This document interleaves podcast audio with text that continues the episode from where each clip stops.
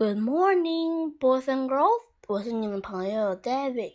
今天呢，我要向你们介绍一个很有趣的故事。那故事的名字叫《The Firefighters' Busy Day》。好，那我们现在开始吧。All is quiet inside the big town firehouse. Early in the morning, Snowy, Smoky, Sparky, and Squirty sleep soundly in their beds. Ding! sounded the fire alarm. The four firefighters jump from their beds, put on their helmets, and slid down the pole. The fire engines waved downstairs. Hurry, firefighters! The fire engine raced through the street. Clong, clong, go the bell.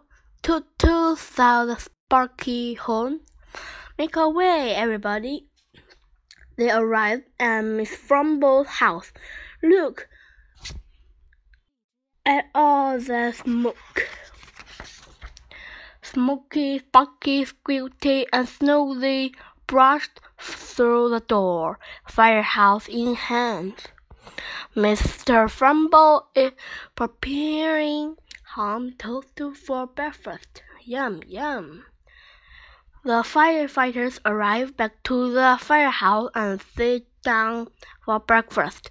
Smoky prepare pancakes. Ding! sound the alarm again. Sorry, firefighters, breakfast will have to wait.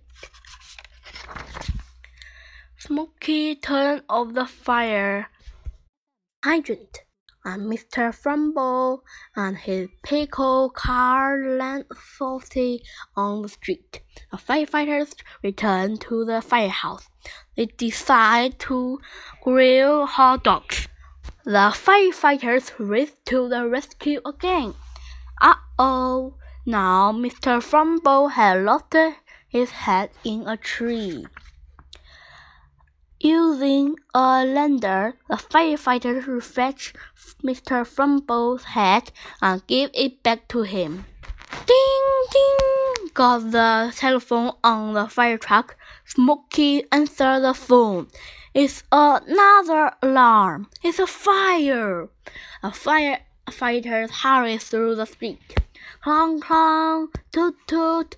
Watch out, everybody.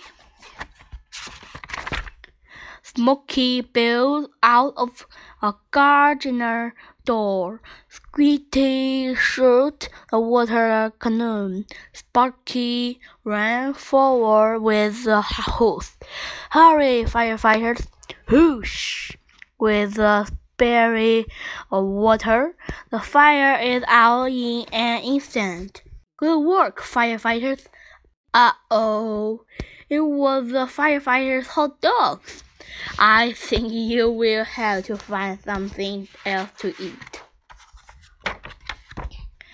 Ding! sound the alarm. Without washing the minute, the firefighters are off to the next emergency. Poor hungry firefighters. They arrive at Mr. Frumble's house again. Mr. Frumble is having a bath. I think your bathtub is full now, Mr. Frumble. So that they can then have a quiet moment to eat. The firefighters invite Mr. Frumble to have dinner with them at the firehouse. Squeaky filled a big pot of firefighters do. Sparky brings them out of the bowl. Everyone sits down at the table. Doesn't the stew smell good?